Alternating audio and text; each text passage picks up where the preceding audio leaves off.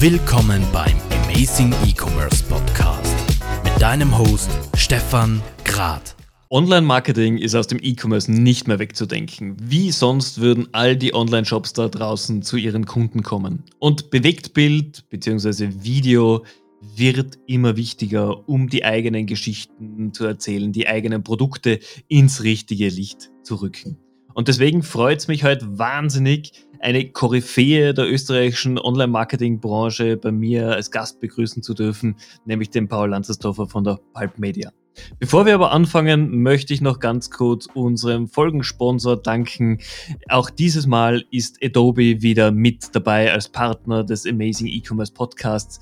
Adobe hat sich ja vor wenigen Monaten Magento als führendes Shopsystem in Europa einverleibt und entwickelt diese Plattform nun weiter, um für B2B und B2C Online-Händler das passende System zu werden. Also wenn auch ihr gerade dabei seid, ein neues Shopsystem euch auszuwählen, vergesst definitiv nicht auf das System von Magento. Paul, es freut mich sehr, dass du dir Zeit genommen hast, mit mir hier zu plaudern. Hallo Stefan, grüß dich und danke für die Einladung. Ja, sehr gerne doch. Ähm, ich glaube, es gibt in ganz Österreich wenig Personen in der Online-Marketing und vor allem auch Videobranche, die einen so klingenden Namen haben wie den deinen.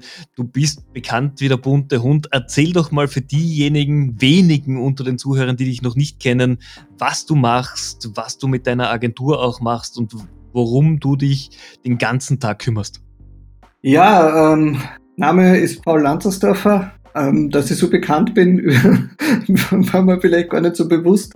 Ähm, ich habe seit, ähm, also 2005 habe ich gemeinsam mit meinem Studienkollegen Robert Bogner die Pulp Media gegründet, haben angefangen als Werbeagentur, haben uns 2008, 2009 dann auf Video, äh, auf, auf Online-Marketing spezialisiert und ähm, haben im Prinzip drei Schienen aufgebaut, die funktioniert haben. Das eine, was, was ganz gut geklappt hat, war Social Media Marketing, weil wir dafür experimentiert haben und ähm, das unnütze Wissen uns gelungen ist, wo wir eine Million Fans gehabt haben. Zu Anfangzeiten von Facebook war das äh, äh, eine coole Sache und hat uns Tür und Tor geöffnet. Die zweite Schiene war Performance Marketing, äh, wo wir anfangs äh, Werbemittel erstellt haben und uns dann aber auch angeschaut haben, okay, wie werden die am besten ausgespielt und die dritte Schiene ist ähm, Videoproduktion gewesen, was aus unnützem Wissen heraus entstanden ist. Und jetzt in den letzten Jahren haben wir das immer mehr gebündelt und seit heuer offiziell uns als Videomarketing-Agentur positioniert, ähm, wo wir eben die Verknüpfung dieser drei Bereiche Content, Videoproduktion und Distribution in Form von Media und Social Media sehen. Okay, das heißt, ihr seid aber jetzt nicht diese typische Agentur, die einen 20 Minuten Imagefilm des Unternehmens produziert, sondern ihr habt immer noch die Zielsetzung, Videos zu produzieren, die auf äh, Online-Kanälen verfügbar gemacht werden. Ja, genau, nicht nur verfügbar gemacht, sondern auch funktionieren. Also der 20 Sekunden oder 20 Minuten Imagefilm äh, kann schon Sinn machen, wenn, wenn ein klares Ziel dahinter ist. Wenn man sagt, wir brauchen einen Imagefilm, der dann nachher irgendwo verstaubt und auf der Webseite irgendwo abzurufen ist, dann sind wir vielleicht nicht die richtigen.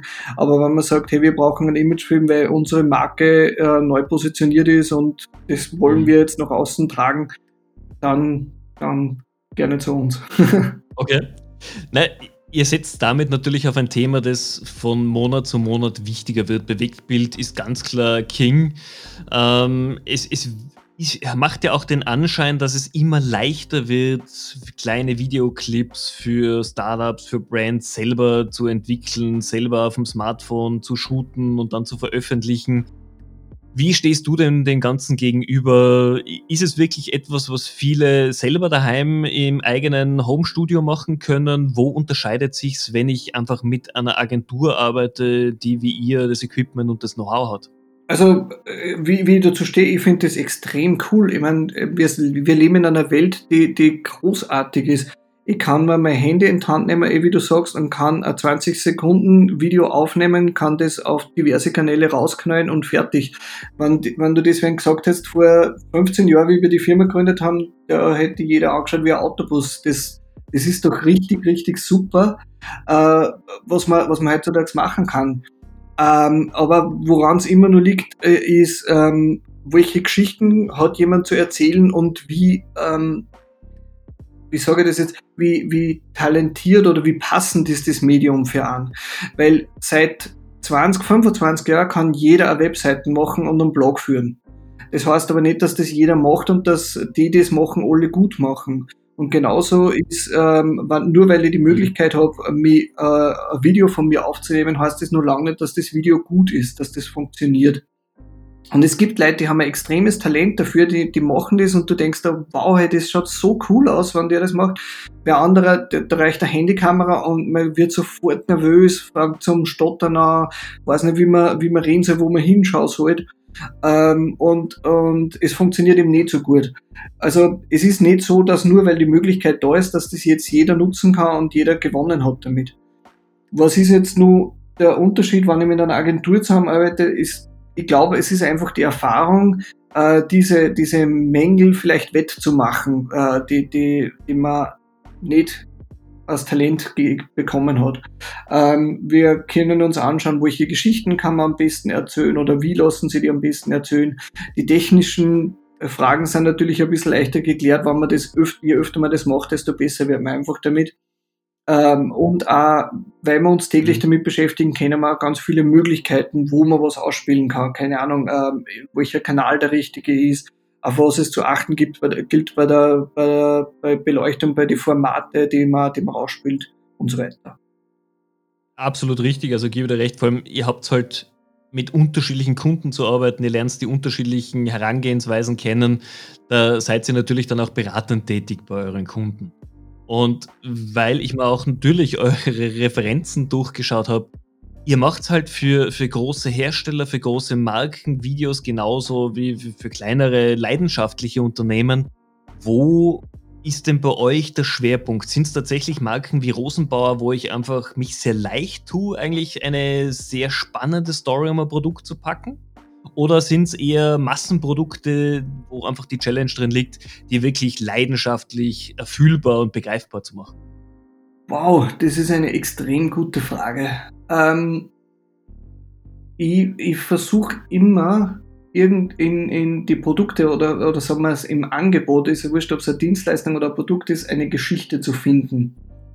Und ähm, wenn ich das Produkt verstehe und wenn es mir gefällt, dann fällt mir das auch leichter, da, da was zu finden. Also ich würde jetzt nicht sagen, dass die größeren oder die kleineren besser sind, sondern äh, es, gibt das, es gibt Startups, wo ich mir denke, wow, das ist eine geniale Idee und es gibt riesen Weltmarken, wo ich mir denke, ich könnte nicht für euch arbeiten, weil ich mir einfach schwer tue, mit euch entweder das Produkt zu verstehen oder, oder die Werte einfach nicht über, übereinstimmen mit dem, wie wir oder wie, wie ich ticke.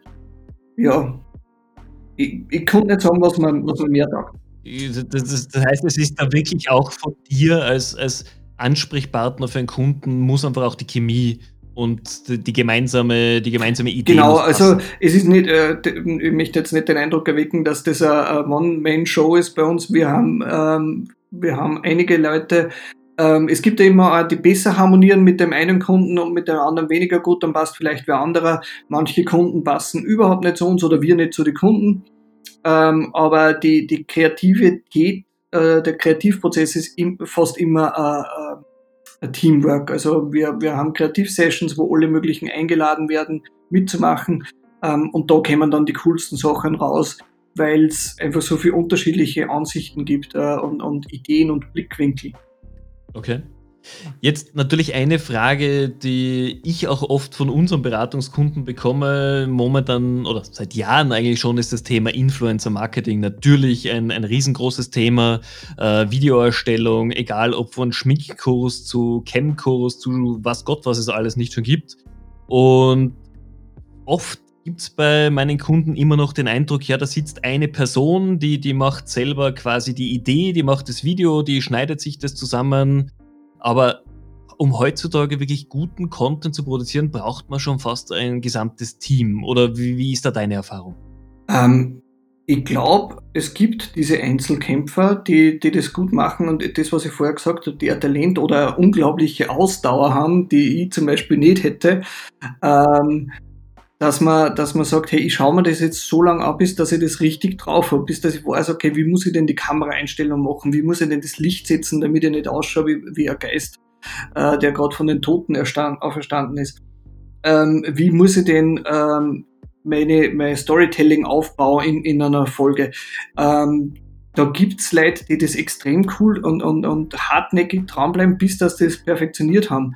Und es gibt Leute, die, äh, die haben das einfach komplett als Talent und vielleicht äh, sind sogar gar nicht perfekt, sondern es, es, es passt einfach.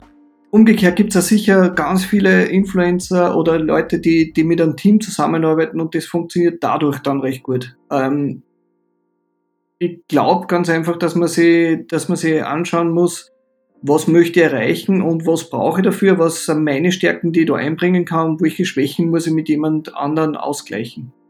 Ich würde dann ganz gerne mal auch zum, zum nächsten Thema gehen, weil ich glaube, heute oder gestern hast du einen Beitrag auf LinkedIn gepostet, wo es um Bayer Personas gegangen ist. Und sollte ja inzwischen zur Grundlage jeder E-Commerce oder auch Online-Marketing-Strategie gehören.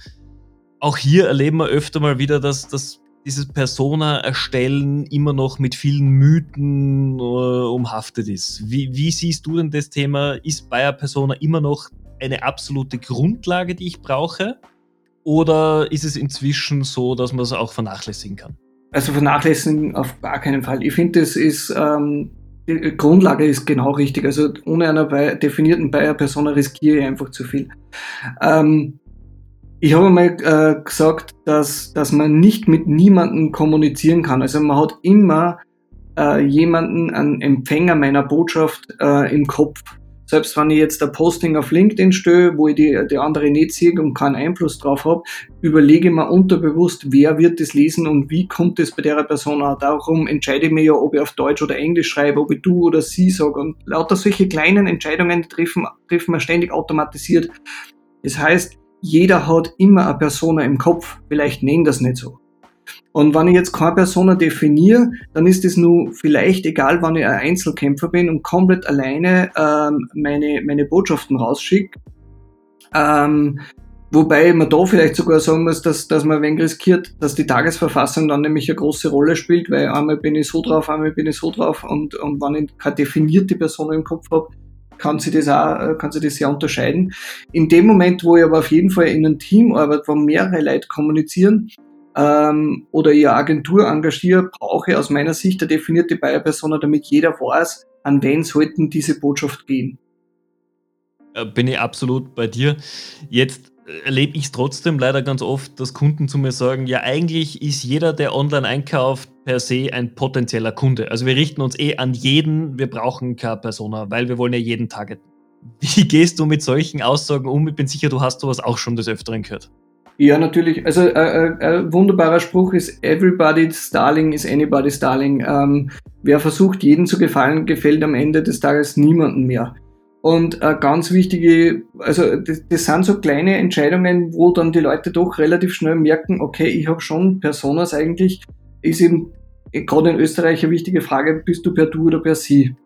mit dir. Und dann, ach so, naja, na, wir müssen schon per Sie sein. Und dann habe ich schon mal ein ganz anderes Bild und, und schränke schon mal ein. Plötzlich sind es nicht mehr alle Österreicher. Oder nur viel vorher angefangen, ich sage, okay, wenn es alle Österreicher wären, das sind neun Millionen, passt.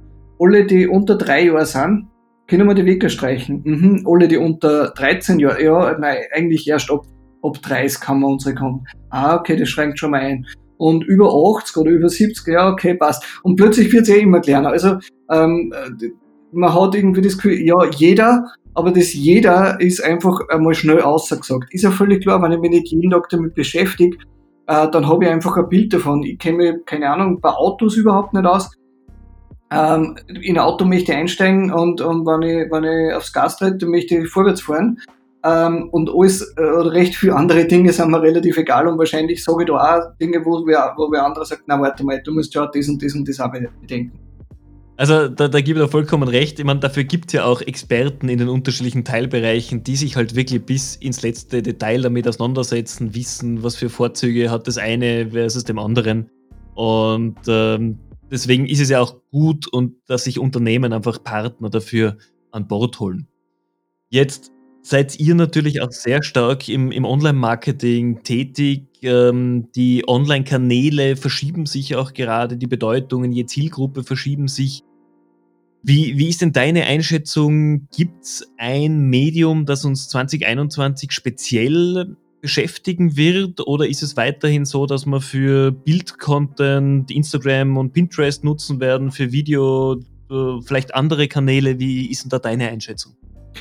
Ähm, auch das ist ein Grund, warum ich ähm, ganz stark auf Persona setze, weil ich es davon eben abhängig mache. Ähm, ich glaube, es gibt nicht dieses eine Netzwerk, das uns ganz stark beschäftigen wird, weil was man gerade merkt, ist äh, aus meiner Sicht die, die Vorherrschaft des einen großen blauen Netzwerks ähm, wankt ein bisschen. Das heißt nicht, dass ich sage, äh, Facebook wird untergehen, aber man merkt einfach, wie sie vor allem zum Beispiel bei Interaktion, ähm, die hat sich ganz stark auf, auf Instagram ist die Interaktion viel stärker wie auf Facebook. Mhm. Ähm, gleichzeitig ist LinkedIn gerade schiebt gerade unglaublich an, was, was an Content dort möglich ist und an Reichweiten, wie das funktioniert. TikTok ist was, was sicher extrem profitiert hat vom ersten Lockdown. Ähm, da waren, da waren ganz, ganz viele Leute dann plötzlich auf, auf TikTok, sind äh, sowohl passiv als auch aktiv. Und jetzt kommt äh, Instagram Reels dazu als Konkurrenzprodukt, weiß man nicht, tut das, das wieder abstreiten.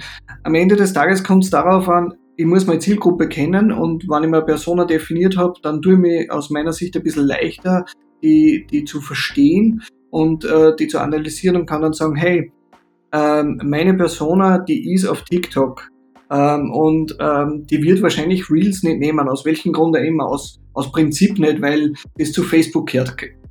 Also äh, das, das sind eben so Überlegungen, wenn ich eine Person im, im, im Kopf habe, kann ich die leichter anstellen, als wenn ich eine Zielgruppe im Kopf habe, die ein bisschen schwammig definiert ist zwischen 15 und 20 oder so. Ja. Weißt du, was ich meine? Ja, absolut. Ich bin gespannt, wo es hingehen wird. Äh, man, wir, wir, hören ja momentan viele Themen. TikTok soll in den USA verboten werden. Vielleicht mal, mal schauen, was auch hier sich tut. Also ich bin auch gespannt, welche neuen Kanäle im nächsten Jahr kommen, weil wir sehen, es, ist, es funktioniert immer schneller, dass Reichweiten aufgebaut werden, die kritische Nutzerzahl erreicht wird. Also mal schauen, ob das nächste Social Media Network schon in den Startlöchern steht. Ich bin sehr gespannt, was, was im nächsten Jahr kommen wird. Mhm. Ich, ich denke aber, also ähm, man tut sich selber einen Gefallen, wenn man den Kanal nicht so wichtig nimmt. Ähm, das ist, also wie wir mit, ähm, wie wir die Agentur, wie wir Palt Media gegründet haben, war Website das Thema. Also jeder hat unbedingt eine Website braucht. Ähm, dann ist Social Media gekommen und jeder hat gesagt, ich muss auf Facebook sein. Und äh, man hat noch nicht einmal gewusst, warum man auf Facebook sein muss, aber man muss dort sein. Dann hat man gesagt, ich brauche möglichst viele Fans und was weiß ich. Also man rennt immer solche fiktive Ziele noch. Ja. Ähm, wenn man aber sagt, hey, ich habe ganz klar, das ist die, die Core Story, das ist der Grund, warum es mich als Marke, als Unternehmen oder als Person gibt. Das ist das, was ich hinterlassen will. Und dann habe ich viele, viele Stories, die drumherum entstehen. Dann ist mir relativ egal, was der Kanal ist, über den ich die Geschichte erzähle. Die gibt dann vielleicht ein bisschen eine Form vor. Äh, also ich kann auf einem Podcast kein Video sagen, ist, ist völlig klar. Aber ich kann meine Geschichte, kann ich auf einem Podcast genauso erzählen wie auf einem Video. Und das Video ist mir egal, ob das auf YouTube, auf TikTok, auf Schieß mich tot oder LinkedIn läuft. Also da, das heißt, weg von diesem typischen Kanaldenken, was wir eh auch im E-Commerce natürlich propagieren und hin einfach wirklich die Markengeschichte zu erzählen. Absolut, ja. Ja, ist auf jeden Fall ein spannender Ansatz, der einfach auch zum Umdenken äh, intern bei vielen führen müsste, weil, wie du gesagt hast, man denkt halt immer noch in Kanälen, man denkt in seinen Fans, Usergruppen, äh, natürlich auch in den Marketingbudgets, die man hier verteilt. Und jetzt ist man mal froh, in vielen Unternehmen überhaupt mal ein Social Media Department aufgebaut zu haben und dann müsst ihr schon wieder umdenken anfangen. Gibt es da von deiner Seite, weil du ja auch Workshops hältst, äh, Best Practice Ideen, die man sich als Unternehmen mitnehmen möchte oder mitnehmen kann, wenn ich selbst meine Social Media Tätigkeiten mache? Ähm, ja, äh, am Anfang, also zuerst einmal überlegen, was möchte ich erreichen was, was ist mein Ziel? Möchte ich verkaufen? Möchte ich Branding machen? Das sind so mal ganz grobe Richtungen, die man überlegen sollte. Ähm, dann eben Personas machen, damit ich meine Zielgruppe definieren kann. Vielleicht nicht nur eine, sondern immer mehrere. Wenn ich sage, hey, ich habe die, die einen keine Ahnung, das, das sind eher Preisbewusste und die anderen sind die Trendverfolger und dann ist das eine die Susi Sparsam und das andere ist der Thomas Trendsetter. Und äh, dann überlege ich mir, auf welche Kanäle sind die aktiv und dann überlege ich mir, welche, welche Botschaften, welche Stories interessieren die. Und ähm, und erst dann überlege ich mir, wie, die, wie diese Stories am besten erzählen kann, ob das dann in welchem Format die, die erzählt werden.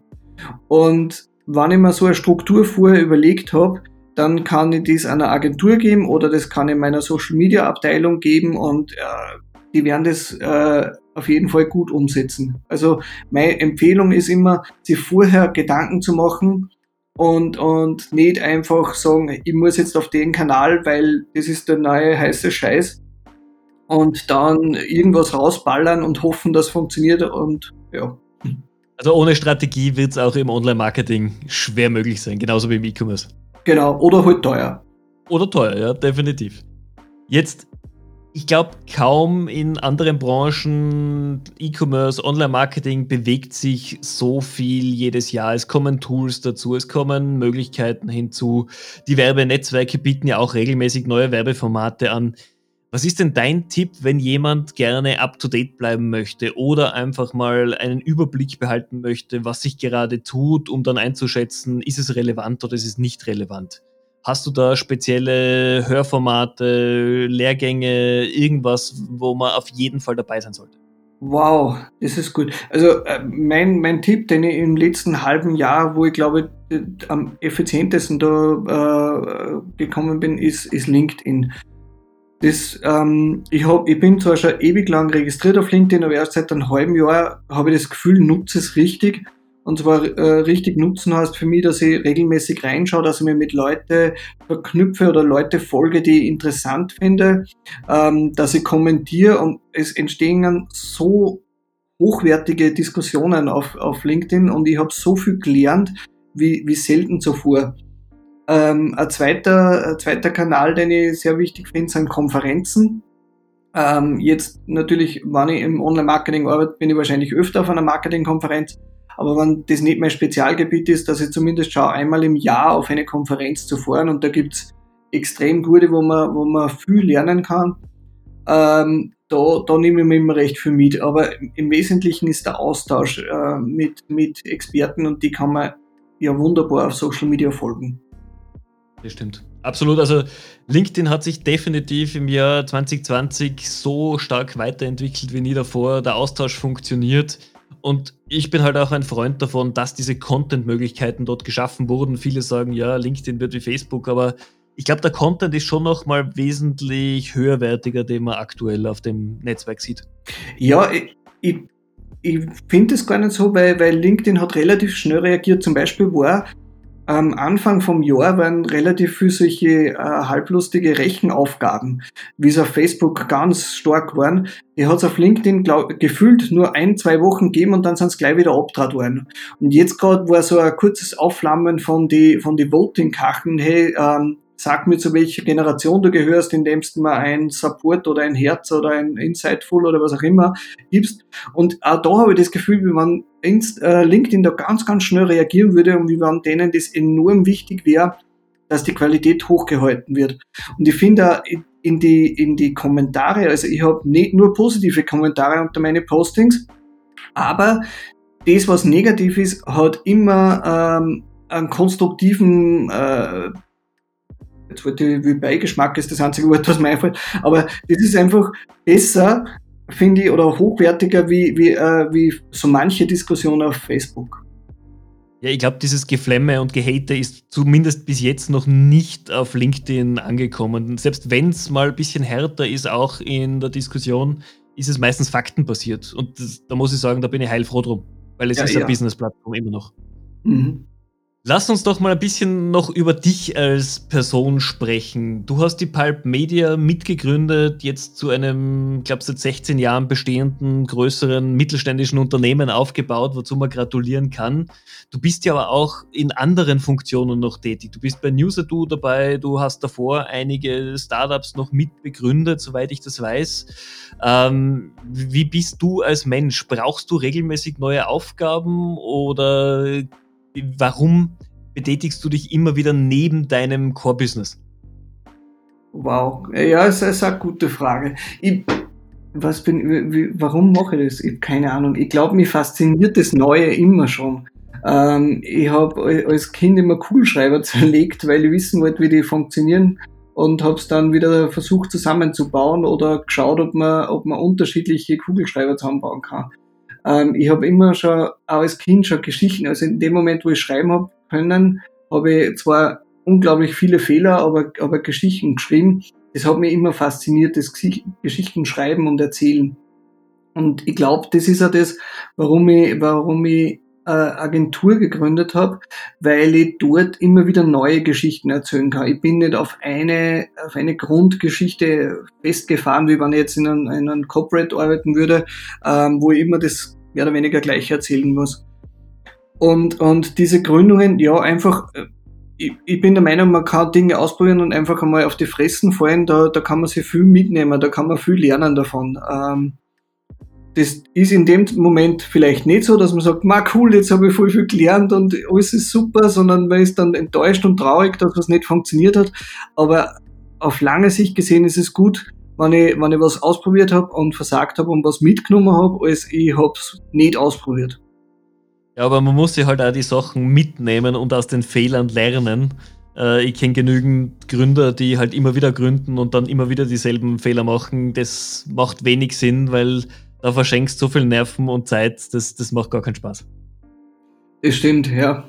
Aber ich, ja, ich habe ähm, das Glück, dass ich Menschen in meiner Umgebung habe oder um mich habe, die, die mir beim Reflektieren unglaublich helfen. Ähm, wann, wann nämlich sowas ist, dass man, dass man dann drüber redet und sagt, hey, äh, wie hätte man das jetzt gescheit angehen können oder, oder dir ist nicht gut gegangen bei dem und dem. Also so, ich finde das immer ganz wichtig, dass man sich nicht, nicht alleine hinsitzt und sagt, ähm, so und jetzt lerne draus, sondern auch äh, fragt, hey, wie hast du die Situation wahrgenommen? Und gerade bei guten Freunden und äh, da ist sogar richtig gut, wenn das Freunde sind, die, die vielleicht nicht unbedingt in derselben Branche sind und da dann auf ein Detail äh, ein Feedback geben und sagen, hey, du hättest, keine Ahnung, die Ads nicht auf dem Netzwerk schalten sollen, sondern, sondern Leute, die die persönlich kennen und, äh, und, und da Feedback auf einer an, ganz anderen Ebene von einem ganz anderen Blickwinkel geben. Das, das finde ich ganz gut. Vor allem, man, was ich merke, ich bin jetzt mit der mit Acommerce seit sieben Jahren selbstständig, habe davor zwei, drei Firmen noch gehabt. Es ist aber auch zum oft so, dass man erst spät draufkommt, mit wem kann man sich denn über gewisse Sachen als Selbstständiger austauschen. Und du brauchst halt ein paar Leute, die dasselbe mal erlebt haben, die selber vielleicht auch schon mal ein paar Fehler gemacht haben, egal wie schwerwiegend. Und sobald du so jemanden hast, dann funktioniert diese Reflexion, dieser Austausch wirklich gut und auf das sollte man zurückgreifen, meiner Erfahrung nach. Auf jeden Fall, ja. Also äh, unglaublich geile Erfahrungen habe ich gemacht auf, auf Konferenzen, ähm, wenn man dort äh, als Speaker ist und die anderen Speaker miteinander in einem Hotel zum Beispiel sind weil die alle eine relativ gleiche Leidenschaft haben und ähm, ähnliche Erfahrungen gemacht haben, aber aus völlig unterschiedlichen Background. Und das ist so unglaublich inspirierend und da, genau das, was du jetzt gesagt hast, äh, mit wem kann ich mich austauschen? Du hast, du brauchst halt nicht die Angst haben, hey, ich erzähle einem Konkurrenten irgendwas, der das dann weitererzählt und dann schaut man das irgendwann, weil, keine Ahnung, der sitzt in Singapur äh, und der andere ist aus Brasilien und der dritte ist aus Moskau das sind äh, gute Freund oder so wären das, ähm, aber, aber man hat sie, man hat kein Konkurrenzdenken und kann sie extrem cool austauschen. Ja, also da gebe ich ja vollkommen recht. Das sollte man nutzen und da muss man vielleicht am Anfang ein bisschen über den Schatten springen, dass man wirklich mal über einfach ein Missgeschicke oder Erfahrungen berichtet, aber man kann sich wahnsinnig viel daraus mitnehmen. Ja, ja. Damit sind wir eh schon fast am Ende angekommen. Was ich dich natürlich auch noch fragen würde gern ist, jetzt das Jahr 2020 war speziell. Sagen wir es mal so. Es gibt Leute, die, die gewonnen haben das Jahr, es gibt Leute, die natürlich verloren haben, auch in diesem Jahr. Wie siehst du denn 2021 auf uns zukommen? Gibt es aus deiner Sichtweise spezielle Themen, die aufpoppen werden, die uns in der Branche beschäftigen werden? Ähm, ich, ich traue mir keine, keine Vision äh, von 2021 zu geben, weil ähm, ja, 2020 war komplett ähm, besonders und am Anfang von Jahr hat sich das keiner erwartet, dass das in irgendeiner Art und Weise in diese Richtung geht. Und ähnlich ist es aber jetzt, weil selbst wenn wir äh, zu einer no Normalität unter Anführungszeichen zurückkehren, wissen wir nicht genau, wie die ausschauen wird. Also ich, ich glaube, dass es wieder Veranstaltungen gibt mit Präsenz. Ähm, ich glaube aber, dass sie die sogar ändern werden. Ich glaube, dass ähm, viele zur Digitalisierung gedrängt worden sind, die jetzt einmal schnell was gemacht haben und, und sagen, okay, passt, 2020 haben wir es gar gemacht, jetzt gehört es ein bisschen professionalisiert. Ähm, das hat eine so unglaubliche Dynamik, dass ich mir nicht traue, da jetzt eine konkrete äh, Einschätzung abzugeben. Aber ich bin sehr optimistisch, was das Jahr 2021 betrifft. Okay. Gibt es bei euch irgendwas, das sich im nächsten Jahr tun wird, woran ihr gerade arbeitet, irgendwas Neues? Ähm, neu ist in dem Sinn nimmer, aber ich merke, dass immer stärker wird, ist, ist äh, Livestreamings. Also ähm, wir, wir haben heuer schon ein paar äh, Streams in, in unserem Studio gemacht, wo wir immer Setting aufbauen können, dass das ganz gut funktioniert, auch von der Technik her. Und ich glaube, dass da immer mehr wird. Wir haben ja immer mehr Anfragen gekriegt, jetzt im Ende des Jahres zu, und ich glaube, dass sich das auch weiterziehen wird und äh, immer mehr in Richtung Formate wie ähnlich wie Fernsehsendungen gehen wird. Also sei es eine Talkshow, sei es eine Kochshow, äh, vielleicht einmal eine Game Show, sowas in diese Richtung. Ich glaube, dass da, äh, also weiß nicht, wie ich das nennen soll, so, so Online-Videoformate ist, glaube ich, so ein Trend, der, der ganz gut funktionieren wird und, und wo wir nächstes Jahr mehr machen werden. Okay. Also da werde ich ja definitiv auf euch nur zukommen, weil auch da gibt es bei uns intern einige Ideen und ich glaube, da macht es jetzt auch Sinn, nachdem wir regional in der Nähe sitzen, dass wir uns da mal austauschen. Aber da komme ich dann noch getrennt auf dich zu. Voll gern, super. Also jeder, der, der sich austauschen will mit mir und sei es nur ein, ein, ein kurzer Chat auf LinkedIn oder auf Twitter, bitte sehr, sehr gerne. Schreibt es mir auch, ich, ich diskutiere gerne über Ideen. Wunderbar, dann machen wir das so. Paul, vielen herzlichen Dank für deine Zeit. Waren echt ein paar super spannende Insights mit dabei. Wenn es Fragen gibt im Nachgang, die Leute können dich jederzeit wahrscheinlich auf LinkedIn oder via Mail kontaktieren und du bist sicherlich da jederzeit zugänglich für sie. Genau, jede Plattform, ich glaube, ich bin fast überall registriert. Ich habe keine Berührungsängste, nimm jede Freundschafts- und Connection-Anfrage an und ähm, das bevorzugte Medium der Kommunikation einfach wählen. Und ich bin durch. Wunderbar. So machen wir das. Liebe Zuhörer, ich hoffe auch für euch waren wieder spannende Insights dabei. Wie gesagt, wenn ihr den Paul erreichen wollt, ihr findet ihn auf LinkedIn, auf allen relevanten Kanälen, schreibt ihn an und er wird euch sicherlich für den Austausch zur Verfügung stehen. Wenn euch die Folge gefallen hat, dann bitten wir euch auch um einen kleinen Gefallen. Bewertet uns gut auf iTunes, hilft uns wieder Reichweite zu generieren und wieder neue Zuhörer zu gewinnen. In diesem Sinn, ich wünsche euch natürlich einen super positiven Tag, einen erfolgreichen Tag und freue mich, euch bei der nächsten Ausgabe des Amazing E-Commerce Podcasts wieder begrüßen zu dürfen. Bis bald!